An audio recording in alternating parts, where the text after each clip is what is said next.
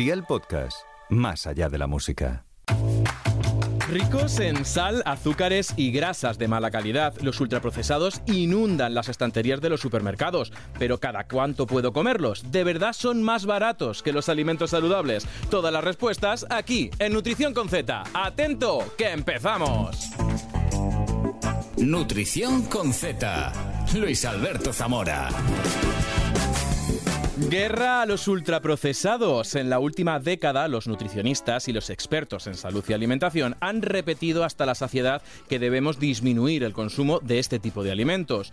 Parece que con toda la razón. Según un estudio publicado en la revista científica American Journal of Preventive Medicine, el consumo de alimentos ultraprocesados se asoció con más del 10% de las muertes prematuras, así como el 21,8% de las enfermedades crónicas no transmitibles y que se podrían prevenir venir. Estamos hablando de diabetes, enfermedades cardiovasculares, obesidad o algunos tipos de cáncer. Por otro lado, según destaca la FAO en un informe de 2019, una de cada tres calorías que consumimos procede de alimentos ultraprocesados. Y según la OCU, esta tendencia sigue en aumento. Mientras en 1990 solo suponían un 11% de las calorías totales de la dieta, en 2010 ya suponen el 31,7%. Por eso hoy queremos preguntarnos, ¿hay que eliminarlos totalmente de nuestra alimentación? ¿Es más barato comer ultraprocesados que comer sano? ¿Todos los procesados son ultraprocesados? Y para ayudarnos a encontrar las respuestas, hoy es Nutrición con doble Z, porque está con nosotros Pablo Zumaquero. Bienvenido.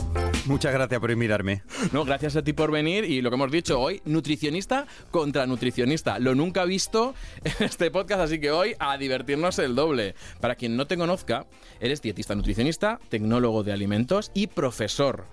Eh, colaboras con medios como El País, Televisión Española o Cadena Ser y además eres autor del método SIN, pero hoy además vienes, si todo esto fuera poco, hoy vienes a presentarnos tu libro que se llama El lunes ya empiezo la dieta, una guía para no comer perfecto, sino comer mejor. Oye, felicidades, librazo, ¿eh? Muchas gracias. ¿Te ha gustado? me oye, te voy a ser sincero, es decir, me lo he podido leer en diagonal. Es verdad que lo primero que miramos, yo creo que, no sé si te pasa, que cuando coges un libro de un compi, lo primero que miras es el índice. Totalmente. De qué habla. Y luego ya vas a capítulos y dices, a ver qué, qué ha metido. Entonces, mm, yo no sé qué tal ha sido esta experiencia de enfrentarte a un folio en blanco y decir, uff, tengo que escribir ahora de, de nutrición con todo lo que sé. Pues ha sido duro, ¿eh? Porque encima me pilló la pandemia escribiéndolo y el nacimiento de mi peque, por lo tanto se, ha alargado un poquito más de la cuenta. O sea, que has compaginado ser padre con pandemia, con escribir libro. exactamente. ¿Y eso, eso cómo se hace? O sea, ¿cómo, gestionas un libro con mitad de, de, ser casi papá? Pues sin dormir ni tener vida social, prácticamente. Esa es la idea. Hombre, a ver, en pandemia poca vida social, que fue durante el confinamiento, o sea que poca vida social. Me gusta mucho el título, que nos dices que es una guía para no comer perfecto, sino para comer mejor. ¿Y, tú crees que nos hemos obsesionado demasiado con comer bien?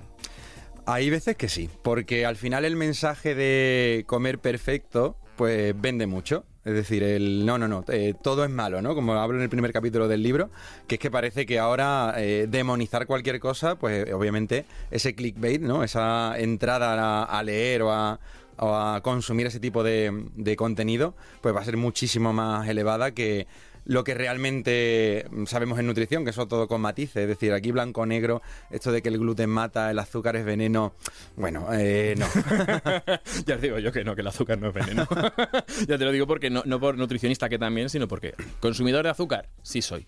Oye, de vez en cuando no sé si te pasa que dices, oye, pues me doy un capricho. Eh, ¿O eres de los nutricionistas rajatabla de... ¿Yo? sí. Pero, pero, por favor, me encanta. favor.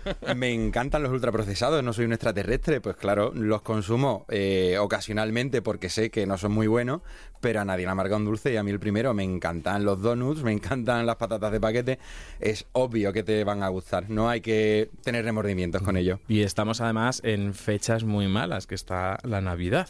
Es decir, que me diga a mí que en Navidad quién no peca. Eh, bueno, la Navidad en Mercadona empezó hace mes y medio, ¿no? Empezaron los en un, en un supermercado que en un supermercado muy famoso empezó. En todos, de hecho. Sí, casi, casi todo es la Navidad que puede empezar a nivel alimentario. Eh, bueno, yo creo que en cuanto pasa verano, eh, ya empezamos septiembre, empezamos con los turrones, que yo siempre pienso, digo, bueno, pon- poner ya, si, ponemos ya en enero los helados para el verano, pues mejor, ¿no? Porque ya es ca- casi verano, ¿no? En enero. Pues mira, pues mucha gente yo creo que lo compraría. Y, y, mm, me gusta mucho también tu libro, que hablas de un concepto que es el concepto dieta, ¿no? Y que cuando tú hablas a la gente, le dices la palabra dieta, creo, corrígeme si me equivoco, que se le viene a la cabeza el eh, pechuga plancha o, el, pechuga lechuga, como, como le digo yo. ¿Tú de, de dónde crees? Yo tengo mi teoría, pero ¿de dónde crees que viene esto del, del lechuga eh, pechuga cada vez que decimos me tengo que poner a dieta? Bueno, eso es una tortura, nos queremos flagelar cada vez que, ah, que intentamos hacer la dieta, pero porque somos unos ansiosos y queremos los resultados para antes de ayer. Y claro, esperamos eh, perder 5, 6, 7 kilos el primer mes y o te matas de hambre o la fisiología humana es que no funciona así de rápido. De ahí que empecemos a meter pues muy pocas calorías. ¿Cómo me lleno con muy pocas calorías? Pues metiendo, hinchándome a verdura, verdura con mucho agua como la lechuga. Y para llenarme un poco entre horas, pues eso, un pollo, alguna proteína de esta que no tenga apenas grasa. no, no, yo es verdad que muchas veces. Yo he echado a la bronca a la gente como dice: el lunes a acelgas. Yo te digo, tío, ¿qué te han hecho las acelgas? ¿Y qué te ha hecho el lunes? ¿Por qué te castigas? Quírete, porque ponlas el martes. Es decir, muchas veces yo creo que tenemos en la cabeza dieta, sufrir. Sí, directamente. Es que incluso hay gente que si... Yo tengo pacientes en consulta que si disfrutan de la comida parece que no están haciendo las cosas bien. De hecho, es en plan de, no, es que, oye Pablo, me mandaste esto, pero esto es sabroso. Eso no tiene que ser bueno. Está eso bueno. tiene que engordar, eso está bueno.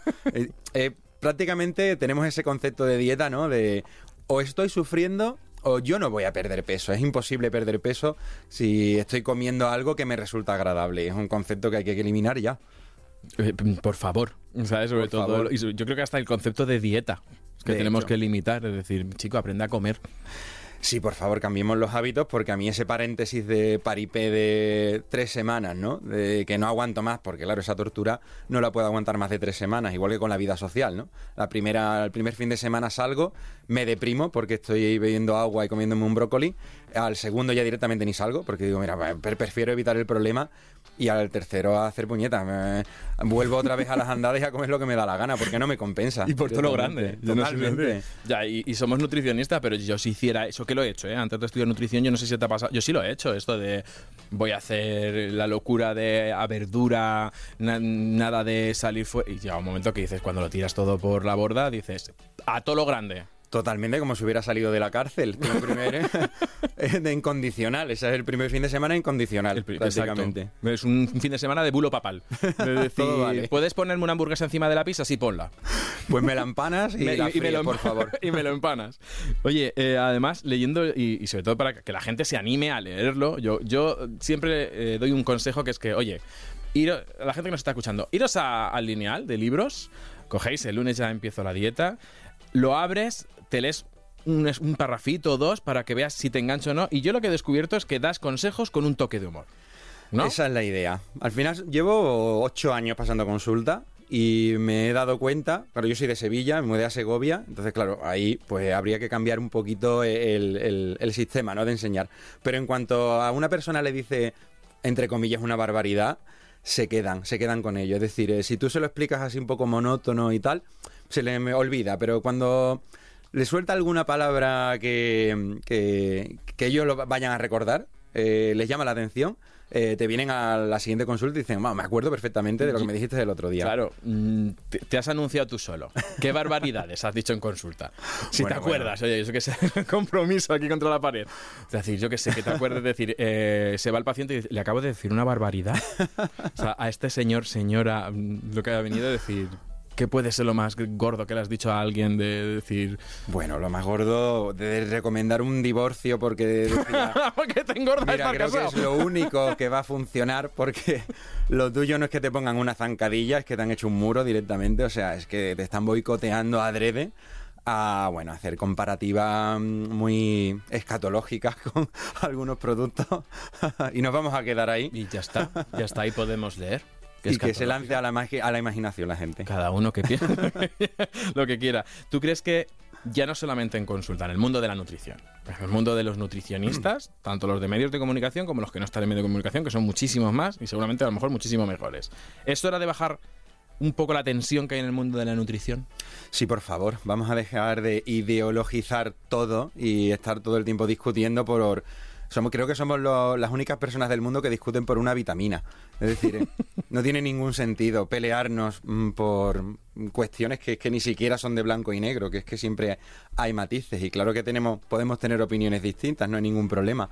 De hecho, antes, cuando empezamos en esto de la nutrición, por lo menos yo, eh, había cierto debate. Ahora ya prácticamente es una discusión. Ni siquiera hay, hay debate. Es como yo tengo la verdad, tú tienes la verdad y cada uno, bueno, a, a- matarnos, ¿no? Por defenderla. Y de hecho, hu- hubo una frase de un investigador de la Universidad de Granada que a mí se me quedó grabadísima y es, me dijo, Luis, un buen científico, del primero que duda es de sí mismo.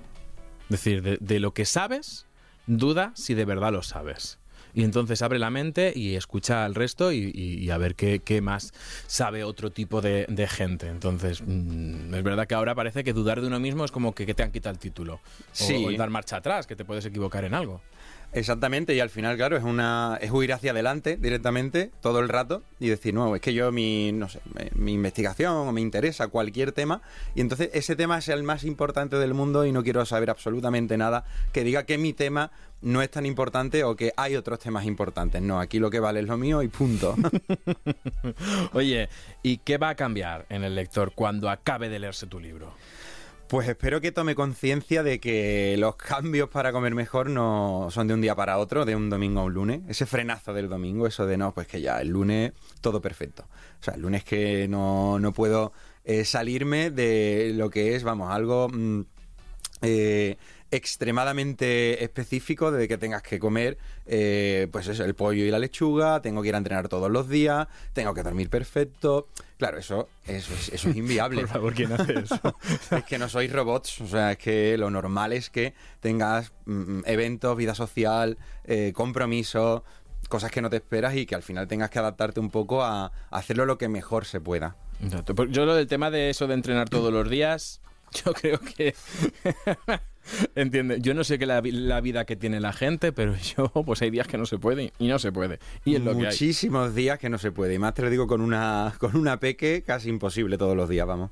Y sobre todo si es muy peque, que hubo una frase de... Fue Lucía, mi pediatra, creo que lo dijo, que los mocos los niños los cogen en septiembre y hasta marzo. Totalmente. Y hasta mayo. Y ahí la bronquiolitis, ya estamos en la época de bronquiolitis, una tras otra como te vaya a la, a la guardería.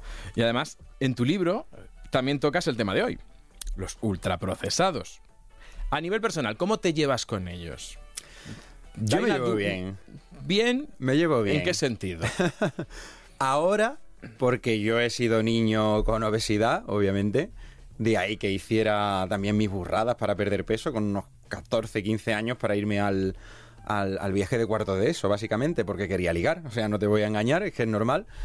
Una, Pesas- una motivación como cualquier como otra. cualquier otra, pues claro, es normal. Ahí haces tus burradas hasta que luego, bueno, aprendes que eso es insostenible, que vuelves otra vez a comer mal, porque no hay ningún cambio de hábito. eh, y tiene, te crea mucha ansiedad, ¿no? Eso de quitarte todo de golpe para intentar perder todo lo posible esos dos o tres meses antes de irte a, a ese viaje de fin de curso. Claro, cuando vuelve, vuelves a, a adorar esa comida basura, De- indudablemente. desbocado. Desbocado, claro. Y encima criado, ¿no? Que con ese payaso, ¿no? De cierta cadena alimentaria tengo casi una relación más de amor, ¿no? De, de los fines de semana lo recuerdo ya con cariño.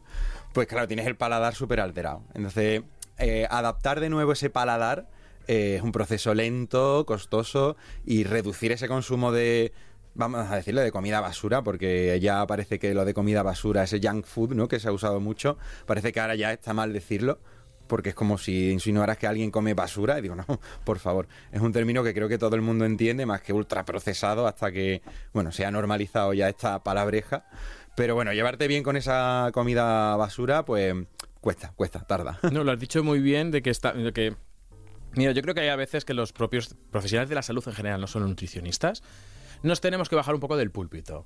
¿no? Y cuando hablas a la gente, hablarle en su lenguaje, porque nos, nos encanta utilizar palabras técnicas. Ultraprocesado.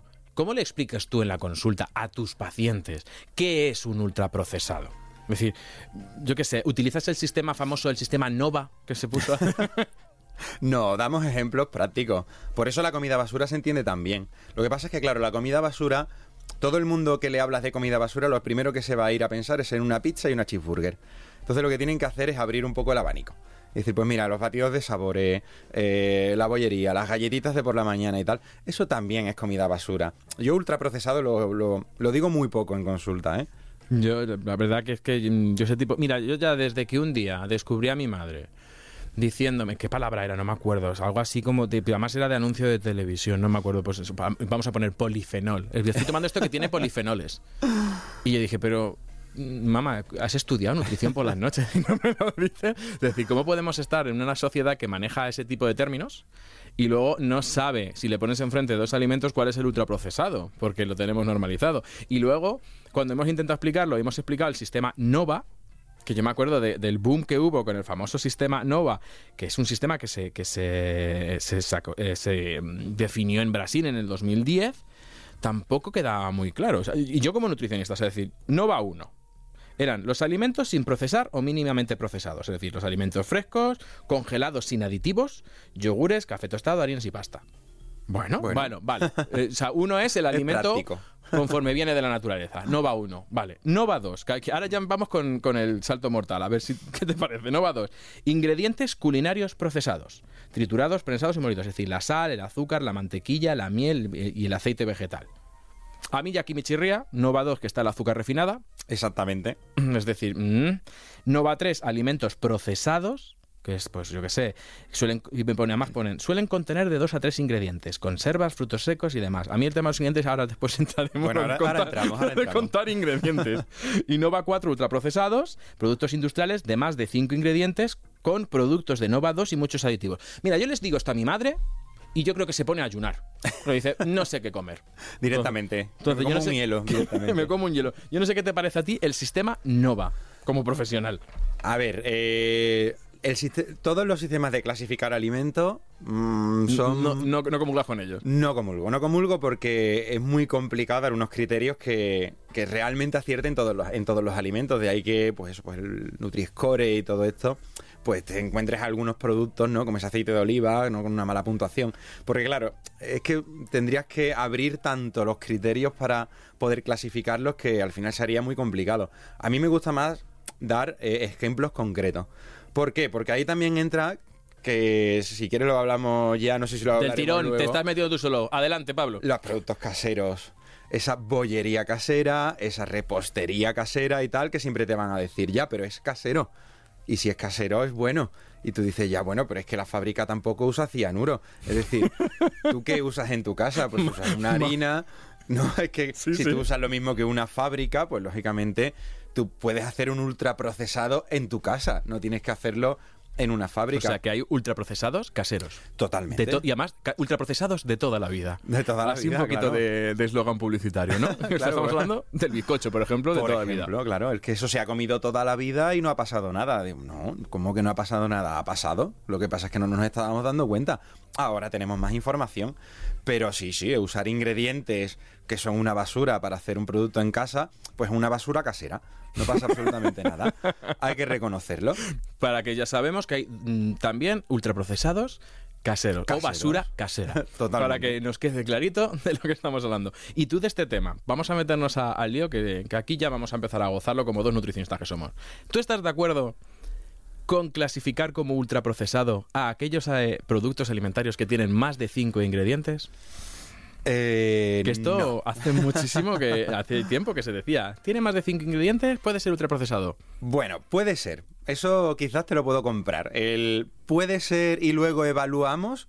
Vale, me parece una norma muy, muy, muy básica que en un primer momento podría ser mínimamente indicativa, pero claro, yo luego iría producto por producto, porque habrá productos que sean de buena calidad con más de cinco ingredientes, porque, no sé, en cuanto use cinco especias distintas, ya directamente ¿Ultraprocesado? es ultraprocesado, entonces no tiene mucho sentido. Por eso te digo que los criterios de clasificar suelen fallar, porque que, que realmente acierten en todos los productos es mm, tremendamente complicado. Yo siempre le digo, est- estoy yo tuve una discusión por...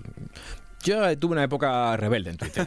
Yo lo reconozco, tenía mi época rebelde y yo, lo, yo discutí con una persona muy famosa del mundo de la nutrición que mm, en hace cinco años, a lo mejor cuatro años, se decía lo de más de cinco ingredientes ultraprocesado. Y le decía, vente a mi casa que te invito a comer el pisto de mi madre. Entonces tú vas, vas a flipar.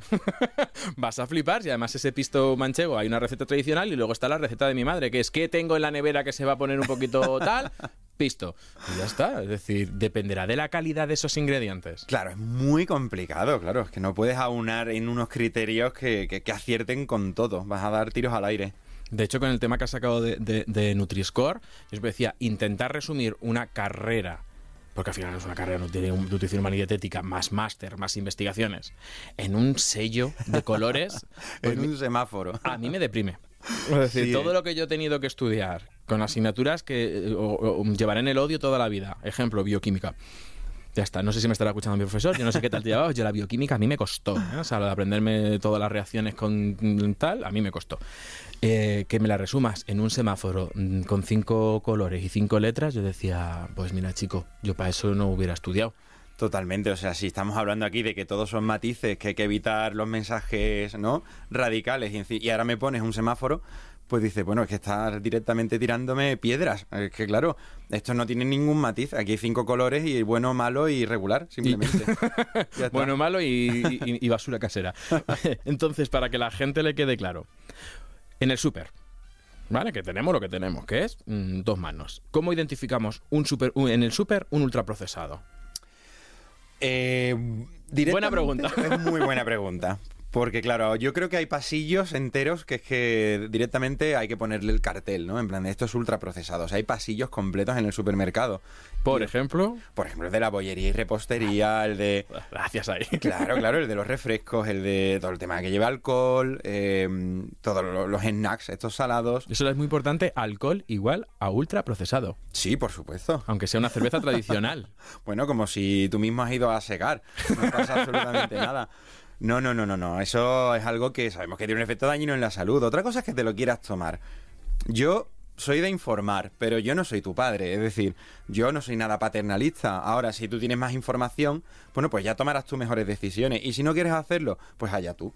Cada uno que asuma sus riesgos en la vida. No pasa nada por decir, bueno, pues me tomo, yo qué sé, pues un- galletas para desayunar, como tengo mucha gente en consulta que me dice, mira Pablo, lo siento mucho, pero es que yo no me las voy a quitar. Y siempre les digo, pues bueno, ¿quieres mejorar salud? Pues implícate en otros aspectos de tu vida. Mantén ese, una red flag, que hay una línea que no vamos a cruzar, pero intenta mejorar otros aspectos. Y no pasa absolutamente nada porque lo que tú has dicho al principio, la idea es no abusar de ese producto. Lo que pasa es que, claro, el término abusar, moderación, Bueno, es que, claro, jodido eso, ¿eh? a mí me gusta eso porque es decir, para, para días especiales. Yo es que soy más especial que el Día de la Madre. Para mí todos los días son... yo todos los días tengo algo que celebrar. Por eso yo creo que Claro, muchas veces si acotarles eh, a, a la gente, a los pacientes, yo en este caso cuando le dicen, oye, mira, ¿qué es un ultraprocesado? Mírate la lista de ingredientes, si tú ves que tiene azúcar refinada, que tiene mucha sal, que tiene grasas refinadas poco cardiosaludables, pues lo más probable es que sea un ultraprocesado. Y además yo le digo, mira, piensa que el ultraprocesado es un Frankenstein. Está hecho con las peores partes de otros alimentos. De hecho, no vas a ver ingredientes enteros. No vas a ver tomate, pepino, vas a ver eh, fécula de, aroma de, eh, proteína de. Entonces, si no vienen ingredientes y además ves que a tope de azúcar, a tope de sal y la grasa, pues no es aceite de oliva virgen, está recién traidito de Jaén, pues chico, luego entramos a matices, pero eso tiene toda la pinta de un ultraprocesado. Tiene toda la pinta. Es decir, si son ingredientes, como te has dicho, que no te suenan, es decir, co- cosas que parecen... Que no tienes en tu despensa. Yo no tengo, yo no tengo Efectivamente. aroma de humo en la despensa. No, yo no tengo almidón modificado de maíz en el No. debajo de las sartenes, la verdad. Por lo que sea. No sé, no sé ni dónde lo venden, la verdad, pero bueno. La cuestión es esa, ¿no? Si tiene ingredientes que no conoces, si eso no se parece absolutamente en nada a un alimento que te suene, eso seguramente sea un ultraprocesado, sea comida basura. Y la idea es, pues, redúcelo, reduce el consumo o hazlo en momentos más ocasionales. Ahí está. I- Identifica bien las ocasiones. Luego también es verdad, se ha hablado mucho en ultraprocesados del tema aditivos. De que si, tenían, adi- si tiene aditivos, es ultraprocesado. ¿Tú qué opinas de esto? Bueno, o sea, ¿es claro. quimiofobia o tienen razón? Aquí lo que pasa es que queremos, queremos todo. Yo quiero que mi producto esté perfecto, o sea, que visualmente sea mm, mm, puro, que no tenga ni una mancha, que no manche ni siquiera el papel del envoltorio. pero luego no quiero aditivos. No, no, eso no, no vale, no vale. Porque si yo estoy reclamando por un sitio algo que solo me lo van a dar algunos aditivos, lo que no puedo luego es querer que no tenga aditivos. O blanco o negro. Pero ahí tenemos que jugar un poco con, eh, con, con una decisión, ¿no? De decir, bueno, acepto y asumo que me voy a comer algo que tiene algunos aditivos, que es cierto que algunos aditivos pues serán mejores y peores, o que a día de hoy los podemos consumir en una cantidad razonable, que es la que le están echando, que de eso dentro de 10 años los retiran. Bueno, pues sí, mm, lamentablemente hemos estado 10 años, pero es que eso va a seguir pasando con todo en la vida. Habrá veces que, digamos, pues bueno, no, no tenía toda la información en ese momento, y pues eh, la hemos cagado un poco, pues la hemos cagado un poco, pero vamos, con los niveles que se le están echando de seguridad no creo que haya mucho problema. No, y que oye, que esto pasa en todos los lados, no solamente en nutrición, que nos dicen, es que cambiáis de recomendaciones, no, es que se hacen en función de la, ci- de la evidencia que tienes en ese momento. Pasan los fármacos, fármacos que se retiran, Claro. porque en un principio eran muy buenos, pero vas siguiendo investigándoles, investigándoles, y luego resulta que tienes que retirar el fármaco, oye. mm, Gracias que se sigue investigando y lo has retirado. Claro. ¿Y qué ingrediente echas de menos cuando ves uno ultraprocesado? Porque hemos dicho que son ricos en azúcares, sales, grasas, eh, aditi- es verdad que tienen más aditivos a lo mejor que otros, pero que hemos dicho que los aditivos al final, pues tal. Bueno, la proteína siempre falta. Entonces estamos de acuerdo, porque cada vez que hay un ahora. ultraprocesado es proteína. Menos ahora con est- cierta cadena de supermercado que no voy a volver a decir, eh, que ha metido todo con Ha proteína. quedado súper opaco, nadie sabe cuál es. Nada, no se ha dado cuenta nadie, ¿no? Vale, vale. Que le va a meter proteína hasta al agua cualquier día. Es decir, eh, eh, tampoco... Ahí estamos haciendo ultraprocesados con proteína, claro, evidentemente. ¿Echamos en falta la proteína? Sí, pero es que hacer un ultraprocesado con un exceso proteico, bueno, tampoco es que lo vea tan interesante. ¿Es la proteína la nueva fibra? Que antes estaba todo con fibra. Sí, que ahora sí. todo rico en proteína. Modas, modas. No, no, alimentos, los alimentos funcionales. Bueno, si quieres ahora la microbiota, ahora todo es microbiota. La microbiota. todo. El otro día, bueno, parece que, que- que te sube la hipoteca, ¿no? Que te atraca por la calle la microbiota, ¿no? En plan de, no, no, o sea, todo no es la microbiota. Son modas en nutrición, si tú lo sabes perfectamente, que al final, pues, pues si la proteína ahora mismo, pues será la nueva fibra, la nueva vitamina X, lo que sea. Yo es que de verdad, mm, con el tema de ingredientes, eso, o sea, yo me acuerdo de el sin colesterol. O sea, vivimos la época del sin colesterol y todo era sin colesterol. Luego, light. El light. De- que luego preguntabas que la gente es laica adelgaza. Y decías, bueno. mm, sin azúcar, todo. Buscamos culpables ahí. Exacto, y ahora es todo con, mm, con proteínas. Y además veo, mm, mm, o sea, yo para mí lo que más he flipado es copa de chocolate con nata rica en proteínas. y yo, perdona la expresión, ole tú. Ole tú. Y además, luego, me, yo sigo un montón de, cuen- de cuentas en Instagram porque me lo paso como un enano. Yo no sé tú. Yo me lo paso como un enano con ciertos influencers. Ni siquiera profesionales, influencers. Y de repente te hacen la review de la copa eh, de chocolate con nata, rica en proteínas, mientras están con una camiseta tres tallas menos y las mallas puestas. Y dices. Lo primero, no sé si quiero estar como tú. y lo segundo, porque sinceramente, el tema de la proteína. Hace nada decíamos que en España se consumía el doble de proteína de la que necesitábamos. Y ahora todo tiene proteína. Porque se han dado cuenta que vende, claro. Eh, en cuanto yo empiezo a vender un producto, yo de hecho he trabajado en industria alimentaria también. Y claro, tú en cuanto empiezas a ver que un producto vende, ahí desde arriba empiezan a decir, oye, saca, saca cosas parecidas ya como un loco, porque si uno ha vendido, el resto va a vender también. Entonces, Claro, es decir, Es oferta y demanda. Es decir, si la gente está demandando porque se ha puesto de moda la proteína, pues quiero todo con proteína, pues ya está. Lo siguiente serán manzanas ricas en proteína. Exactamente lo que te he saber. dicho. Agua, agua proteica. Agua proteica. Oye, existió, no sé si te acordarás que nos lo ponían, a mí me lo pusieron en la carrera como ejemplo, de publicidad desleal. A- agua sin colesterol. Sí, sí, sí. Hay una marca que ponía ciertas burradas. ¿Agua sin colesterol? Sí, sí, sí. ¿Pero cuando ha tenido el agua colesterol? Sí, ni tornillos, ni elefantes. Unos, unos claims muy raros, sí, sí. Menos mal que se regularon y aún así a otro, en otro episodio hablaremos de la publicidad de los claims de, en salud. ¿Tú crees que existe riesgo de confundir ultraprocesados con buenos procesados? A día de hoy con la información que tiene la gente. Creo que sí, ¿eh? Creo que sí, porque si te obsesionas mucho con el ultraprocesado, al final todo es ultraprocesado. O sea, si empiezo a, bajar, ¿no? Ese nivel de qué considero yo lo que es un ultraprocesado, te podría decir, pues mira, un aceite de oliva también, porque se ha procesado. Hombre, es que tú has estrujado esa aceituna. Y, claro, eso en una máquina, en una fábrica, ¿eso qué es? Eso, eso es veneno, eso no se puede tomar. Si empezamos a bajar el listón, claro, pues no, no hay nada que pase quitando una manzana y, bueno. una alcachofa. No, pero porque luego dirán, no, es que le hemos puesto cera por Cuidado, fuera. ya veremos, claro. Entonces ya veremos. Es decir, a mí me da miedo porque cuando la gente me, pues me hace preguntas, me dice, oye, eh, las latas de mejillones, te pongo un ejemplo, ¿son ultraprocesadas? ¿Qué te respondo? Pues depende de la, no es lo mismo unos mejillones al natural que en tinta americana, que, o sea, en tinta en salsa americana que en escabeche. Es decir, no es lo mismo. Te pongo otro ejemplo, la, que me llegan muchas preguntas, la- las legumbres en bote. Las legumbres en bote, ¿son Eh, ultraprocesadas ese agua, procesadas? ese agua que la gente le lava 18 veces eh, los garbanzos porque parece que ese agua lleva, no lo sé, raticidas o algo. Eh, eh, ¿Cómo que eso es un ultraprocesado? No, no. Es un procesado normal y corriente que encima te facilita mucho la vida y que es un alimento sanísimo y barato. Si empezamos a bajar el listón, todo se convierte en algo malo, ¿no? No, to- to- to- totalmente. Lo que sí está claro es que una vez que los identificas, es su consumo excesivo está relacionado con cierto tipo o el, aumento del riesgo de cierto tipo de enfermedades. Tú esto lo has visto en consulta, es decir, gente que tiene enfermedades y que cuando haces esa, esa historia clínica, ese, ese estudio del paciente, dices, es que viene de los ultraprocesados. ¿Lo ves normalmente en consulta? Bueno, de hecho, eh, lo he visto hasta en mi casa. Es decir, eh, mi padre sufrió cáncer de colon. Ahora tiene, bueno, su bolsita y tal. Eh, y yo reconozco ver a mi padre ce- cenar embutido a diario desde que tengo uso de razón. Entonces, claro, nosotros no queremos que la gente deje de consumir, sino que haga un consumo responsable, pero para que no haya sustos, básicamente.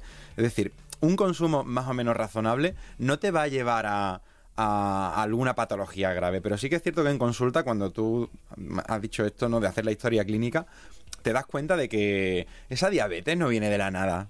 No, No viene de la nada, ¿no? no, no es la lotería. No te has levantado un día en plan de, ay, soy diabético. Más subió el azúcar. Qué curioso, ¿no? Es en plan de, no, no, no, te, te lo has ganado, ¿no? Entre comillas. Hay una serie de hábitos que has hecho muy mal y mucho tiempo.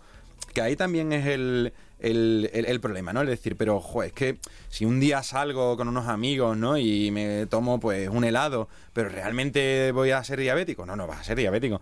O sea, la gente que acaba desarrollando esa enfermedad es porque la ha liado parda. Es decir, son muchos años y haciéndolo muy mal. Todos los días, muy mal. Y muchas veces, el ejemplo que me has puesto, con desconocimiento, hasta hace no mucho, el embutido no tenía desde... Era como el pan nuestro de cada día, cenar embutido.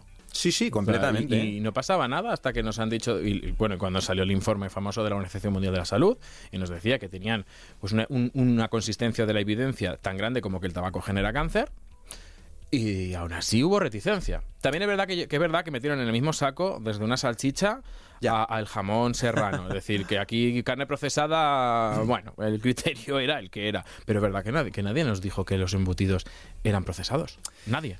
Claro, ese es el problema, que muchas veces jugamos con mala información o también seleccionamos lo que nos interesa, ¿eh? que también es muy normal, ¿no? El- cierta persona me ha dicho que A eh, es bueno y que B es malo, pero a mí me gusta A y B, entonces yo, claro, para uno de lo confío en él plenamente, pero para la otra recomendación digo, bueno, ese está loco, ese Ajá. que va a saber. No, no, no, no.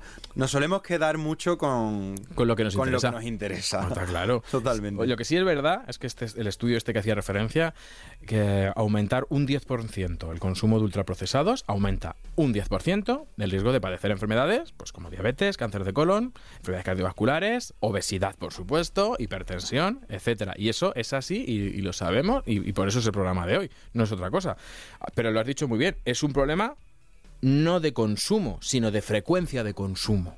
Frecuencia y cantidad, exactamente. Al final te das cuenta en consulta que el problema viene o con el atracón o el picoteo, o atracón y picoteo. Es decir, hay. Para mí en consulta siempre veo como dos perfiles, ¿no? El de, no, yo como muy bien, pero en el momento en el que hago, en el momento en el que abro la veda, pues bueno, eh, como en San Fermín, ¿eh? ¿sabes? Ahí no paro, ¿no? Y me pego el atracón desde el viernes a las 8 de la tarde hasta, bueno, el domingo llamado a cierta empresa de apps para que me traigan comida a casa, ¿sabes?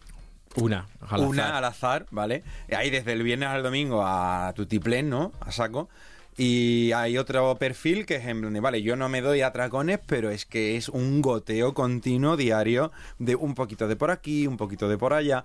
Y al final sí que tienes un consumo excesivo. Uno, porque consume mucho en poco tiempo y otro porque al final mm, consumes mucho en, en- en mucho tiempo. Es decir, yo puedo comer 100 eh, de 100 unidades porque como en una hora las 100 o porque divido 10, 10, 10, 10, 10, 10 en varios días directamente. Pero al final estoy comiendo 100 unidades de lo que sea. Y al final, al final la suma te sale. Es verdad que me hace gracia porque cuando hablamos de ultraprocesados y nosotros decimos eh, reducir la frecuencia y la cantidad de consumo y que no es obligatorio consumirlos, que se permite, pero no es obligatorio, es un consumo, bueno, pues que no es obligatorio, no pasa nada si no consumes ultraprocesados, Exacto, no, te pones nada. mala. No, no, no, por Dios. Sin em- y, y entonces entendemos mm, cero, porque además tú le dices esto, esto se lo explicas a la gente, no sé si te pasa al paciente o a quien te pregunte, a ver, no pasa nada, sí, tal, no sé qué, entonces la gente, nada, lo dejo. Y luego al revés, le dices, alcohol, la recomendación son cero gramos. Ah, no, pero en una cervecita no pasa nada. Mesa de negociación, es decir, a ver, bueno, ¿qué, qué entiende usted, señor nutricionista, por cero gramos? Y yo, pues Sí. hombre, fantasía no hay. Que la recomendación es cero. Y ahí, entonces, le damos la vuelta, como has dicho, para lo que, lo que a mí me interese. Claro, porque si a mí las galletas me ni fu ni fa, pero la cerveza sí fu y sí mucho fa, pues lógicamente Fa frecuente. la galleta me da exactamente igual, pero te negocio todo lo vamos, te negocio todo lo que pueda cuánta cerveza me debería tomar a la semana, sobre todo para conseguir una justificación de alguien, decir, no, es que claro, a mí me han dicho A mí mi nutricionista... evidentemente, y me que quedo ahí- más tranquilo. Ahí sacamos claro. pe- ahí sacas Sí, pecho, sí, porque sí. yo lo he visto, ¿eh? No, yo es que a mí mi nutricionista me deja beber Claro. cerveza. Además, es como Así que, a que qué obliga, claro. ¿A qué nutricionista vas? El mío me deja tomar cerveza. Toma su, toma su Toma su número, porque el tuyo no deja, el tuyo no sabe. Oye, y, y una pregunta ya un poco personal. ¿Tú eres de los nutricionistas que cuando vas a la compra observas el carrito de la gente?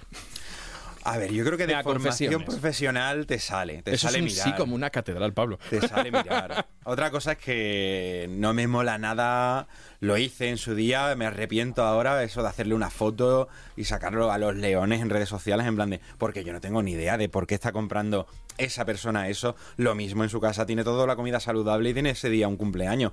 Entonces eso ya de juzgar, lo hice, me arrepiento, en tono de mea culpa, lo siento mucho. Nada, urbi et orbi, absolvemos el concepto, Pablo.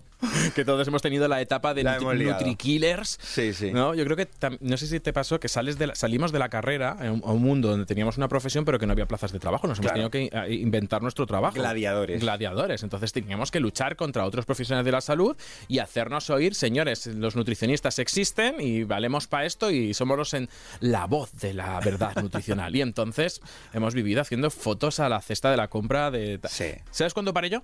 ¿Cuándo? Cuando me pasó a mí, me la hicieron a mí. Ah, amigo. Me la hicieron a mí eh, y me la subieron a redes, una persona anónima. El día que tú me, como has dicho tú, venía mi familia a comer a casa y dije, ¿qué hago? Ostras, pues un cocido. bueno, Un co- claro, pero el cocido lleva cosas como morcilla, chorizo, panceta, eh, etc. Entonces, bueno, pues fui al mercado, compré para hacer cocido, zas, foto. Bueno, pero jo, es un cocido.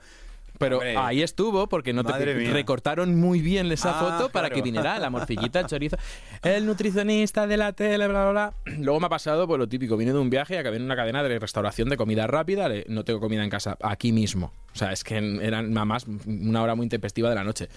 ¡Pum! En redes. Me lo encontré y entonces te desacredita. Entonces yo creo que hemos vivido todos esa época. Sí, de, sí, de sí, sí. juzgar, que luego oye. Y para ti, y esto es que tengo aquí el dato y me pareció súper curioso, ¿Cuál crees que es el ultraprocesado más consumido? Si tú tuvieras que decir de Hmm. tu feeling de consulta. Claro, yo creo que depende mucho de la zona donde vives, pero eh, en Segovia se moja mucho. Es decir, en Segovia O sea, Atención segovianos, que vamos para allá. ¿Qué, qué se moja mucha mucho? magdalena, galleta. Ah, vale. A ver, es que claro, en Segovia se moja mucho, estaba aquí el equipo detrás diciendo todos para Segovia. Según terminemos esto. se moja en el autobuses. desayuno. Claro, en el desayuno se moja mucho. Yo, de hecho, he tenido gente que incluso recomendarle alguna tostada, ¿no? Con aceite, algún ingrediente y meterla en el café. Que decía yo, pero qué asco. Pero hombre, eso no me lo hagas. Con- Porque tienen el vicio de mojar, de, de- Tiene que ser algo que empape en la leche o en el café y luego me lo... Entonces, para mí, eso es mi gran con- caballo de batalla. Pan con aceite mojado en café. Pan con aceite y jamón mojado en café. Y jamón mojado en café. Fíjate plan, tú de- Eso castigado, no lo, no, no lo puedes volver a hacer. Bueno, depende si eres Ferradriá o, o- o David Muñoz, esto vale un dinero. Pues mira, según datos de la OCU, las carnes procesadas son las que ganas. El 17%, po- el 17% de, de los consumidores es, consumen carne procesada, un 15% les sigue las bebidas azucaradas, la bollería, los aperitivos tipo snack eh, y luego ya el 9% galletas, lácteos, bueno, más que lácteos en general, para que la gente no se confunda, postres lácteos. Eso es. Fantasía láctea. Esas cosas. sí. Fantasía láctea, como las que tienen tal. Entonces, eh, es verdad que luego cuando lo tienes que explicar a la gente, es muy claro al final cuáles son los grupos de ultraprocesados. Luego la pregunta viene, ¿carne procesada y el jamón? Claro, siempre, siempre, siempre. Pero y tal marca, que esa es muy buena y muy cara, pues mira, sí, es un ultraprocesado caro. Claro. Sí, los baratos y los caros, obviamente. Hay de todo. Que de hecho el otro día eh, estuve investigando un poco y mm, eh, ¿sabes cuáles son estos palitos amarillos que se le dan a los niños de maíz fritos Para que se callen y para no que se callen y no lloren? Pues el precio al kilo está el- al mismo precio que el salmón ahumado. O sea, que mejor dar a tu hijo una loncha de, salmón ahumado. Eh, de locos. Y hay algunos otros snacks igual, que precios de carnes caras, precios de pescados caros, es decir, precios de, de- Vamos, iba a compararlo casi con percebes congelados algunas veces, porque unos precios carísimos. Eso, esa comida basura ya no es tan barata. Se han dado cuenta de que la gente lo seguía consumiendo, quizás las marcas blancas de los supermercados sí que tal, pero lo que es las marcas clásicas, eh, el otro día, pues sí, entré en un kiosco y cuando miré que hacía precio kilo? muchísimo tiempo, no, de hecho me fijé un poco en el paquete pequeño. Va en el paquete Sí, pequeño el- que antes... Que, que venían dos de estos palitos. Pero eh, de, de- de otro tipo de snacks, que yo en mi mente eran 25 céntimos, 30 céntimos, y miré, eran 60. Y digo, uy, a mí esto no me suena. Sé que hace tiempo que no los compro. Ahí El mundo ha evolu- evolucionado. el mundo de, de la Ha nutrición ha, ha hecho mella en mí. eh, Hacía bastante tiempo que no lo compraba, pero es que de 30 céntimos que estaban en mi cabeza ya costaban 60 céntimos. Es decir, esta comida basura ya no es tan barata, ¿eh? Esa, esa frase es de hacernos mayores. Nos ha falta decir 100 de las antiguas En pesetas. mi época. 100 de las antiguas pesetas, 60 céntimos. Cuidado, eh, es verdad que vi esa publicación y flipé lo del precio kilo snack al mismo precio que el salmón ahumado. Es decir, eh, a ver, luego es un tema sensible el tema de la economía, más ahora. eh, es cara la cesta de la compra en general. Y, y no me voy a meter nunca a decir cuánto se puede gastar la gente, que es verdad que cuando vienen mal dadas, pues mm, la cesta de la compra sí te puedes quitar porque la hipoteca no puedes negociar con el banco, entonces nunca dimos. Pero para ti- y y tenía otra pregunta para ti, que siempre lo hago a todos los nutricionistas. ¿Cuál es para ti el alimento más ultraprocesado? Buena pregunta también, ¿eh? O sea, Claro, eh, muy buenas preguntas, ¿eh? Ahí está. Al cuello, al cuello. al cuello. Yo, yo la tengo porque, claro, dice, ultraproce- hay muchos tipos de ultraprocesados, pero el, el más ultraprocesado, yo tengo dos, que, me- que para mí son fantasía. Eh, bueno, hay algunos platos preparados que de verdad ahí sí que es cierto que la lista de ingredientes que te la dan en una sábana prácticamente, mm, yo creo que ganarían, ¿eh? Algún tipo pizza, alguna tip- mm, algún rollo de este tipo que cada ingrediente ya en sí mismo es un ultra procesado. Sí, que ¿Sabes? viene, es, no sé qué, paréntesis, bla, bla, Seis bla, bla, bla. paréntesis seguidos, así, ¿sabes? Que dices, pero no sé dónde acaba un ingrediente y otro. Me tiraría por algo de eso, pero me encantaría saber los tuyos. Para mí, la salchicha tipo Frankfurt. o sea, eh, tengo los ingredientes, ¿eh? Y esta es de las buenas. Carne separada mecánica. Bueno, lo de la carne separada Sí, mecánicamente, sí, sí. que es lo que queda un poquito. Para que la gente nos entiende, pues lo que queda pegadillo ya al hueso, que ya. Repelar. desde- yo soy de Castilla-La Mancha. Repelar los huesos, pues eso se, se- se quita cuando has quitado las carnes, las cortes buenas. Lo que le da arcadas a un gato, básicamente. Para que, pues eso es carne separada mecánicamente, un 46%, y luego ya carne separada mecánicamente de pavo, 7%, grasa y corteza de cerdo, agua, almidón, sal, azúcar, estabilizantes, especias y aromas antioxidantes, aroma de humo, y que eso me flipa lo del aroma de humo, y conservador, recubrimiento colágeno. Y luego te pone sin gluten. Ya, menos mal. Aprobado. Menos mal que no tiene gluten, ¿sabes? Porque es lo único que le falta. 10. Esto. Esto para mí me parece fantasía lo de un euro los paquetes de salchichas tipo Frankfurt, no Fran- tipo Frankfurt, y el surimi. Los palitos, ya no se llaman así, pero los palitos de cangrejo. Que a mí, para mí, siempre le ha faltado un sello a ese producto, que es ningún cangrejo ha sido maltratado haciendo este producto, porque eso no ha visto cangrejo ni el de la sirenita. Ni en la tele ha visto eso un cangrejo. Y las gulas, ¿eh? Claro, Las gulas que- que, saben exactamente lo mismo. Que es, ¿eh? que es surimi. Es surimi, sí, sí. Eh, esa de otro color. Sí, es como una salchicha del mar, básicamente. Es Me encanta esa definición. Salchicha del mar. Y ahí Sí, lo sí. tenemos. Sí, sí, totalmente. Y luego, todo esto de los ultraprocesados nos lleva a un movimiento social conocidísimo, con millones de seguidores, que es el real fooding. Es decir, Solamente quiero, le pasamos a pasar también por encima, porque esto tiene mucho, mucho, mucho tema dentro y muchas aristas, pero ¿tú crees que eso se nos está yendo de las manos eh, en la lucha contra los ultraprocesados? ¿Podemos caer en algún riesgo de ortorexia? De decir, ojo, no- nos estamos obses- obsesionando como sociedad demasiado. Eh, creo Esta que es dura, ¿eh? es dura, es dura, pero... La pregunta es dura. Pero creo que, que- que yo lo tengo bastante claro. Creo que, o sea, el mensaje está bien, sobre todo el mensaje inicial está muy bien. Y también hay gente que ha cogido ese mensaje casi como una, una regla, casi como una norma, casi como un- algo dictatorial.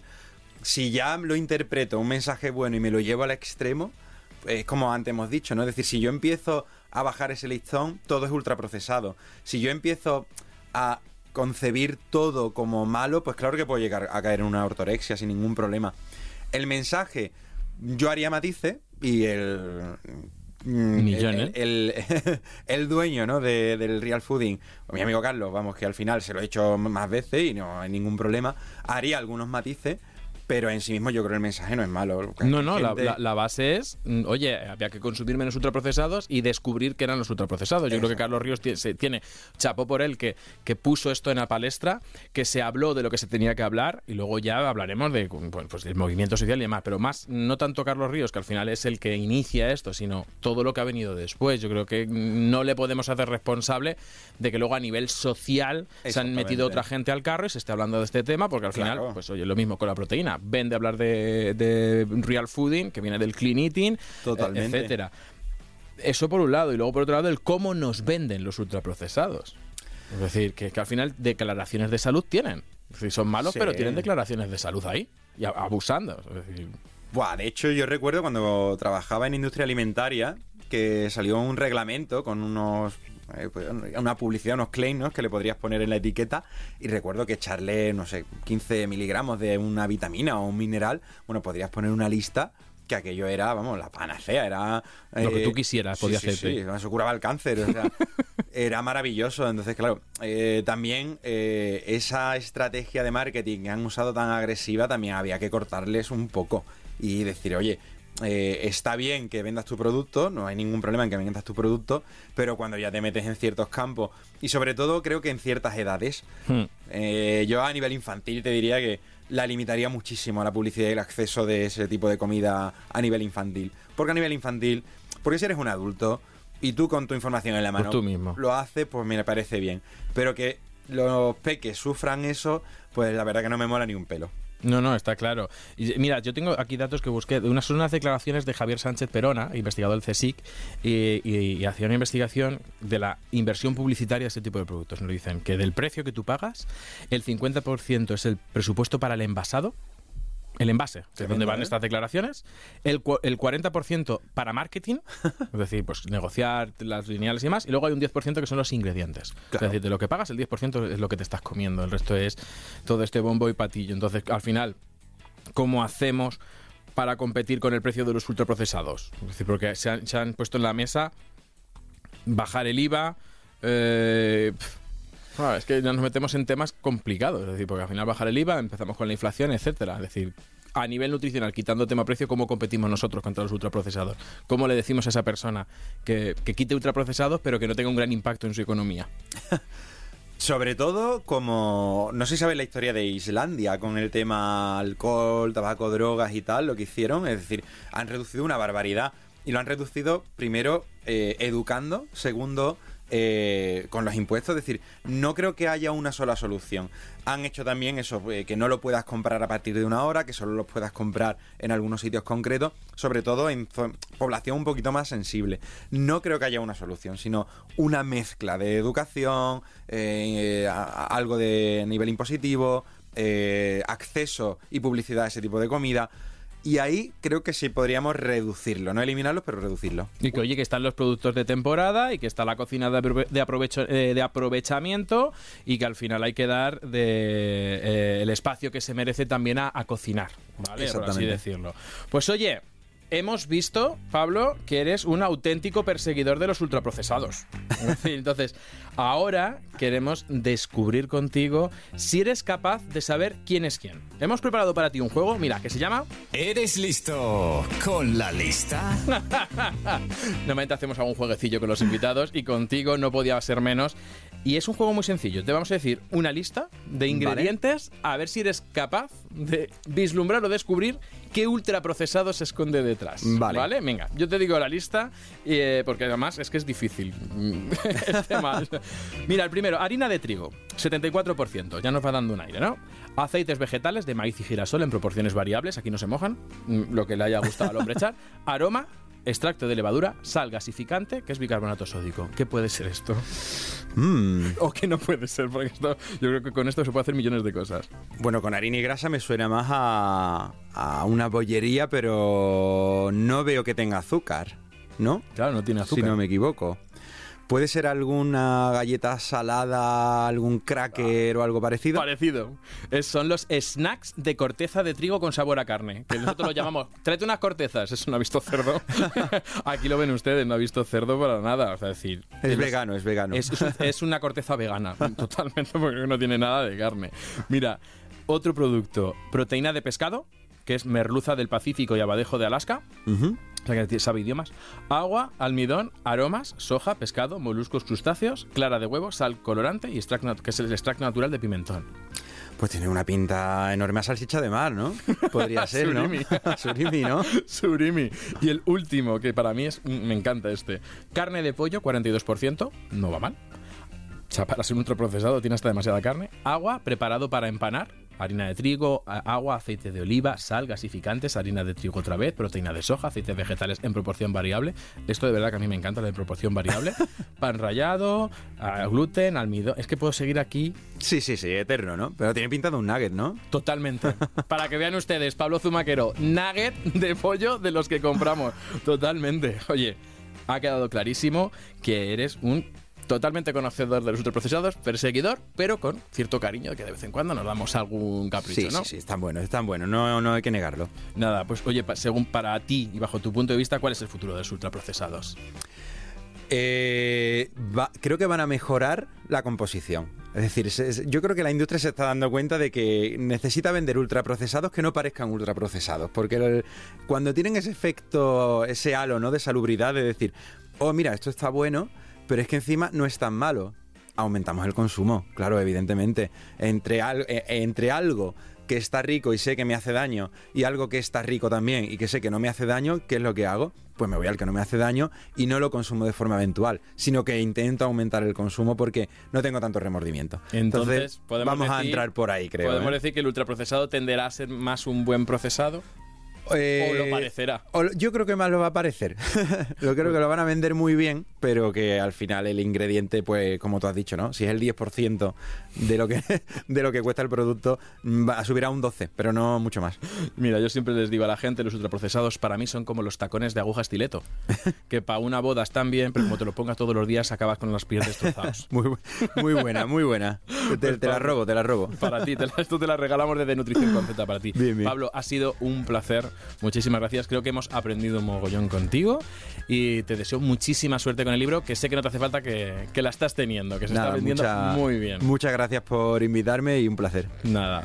Oye, hoy hemos aprendido muchísimo con Pablo y no podemos dejar de, de hacer este repaso para cerrar.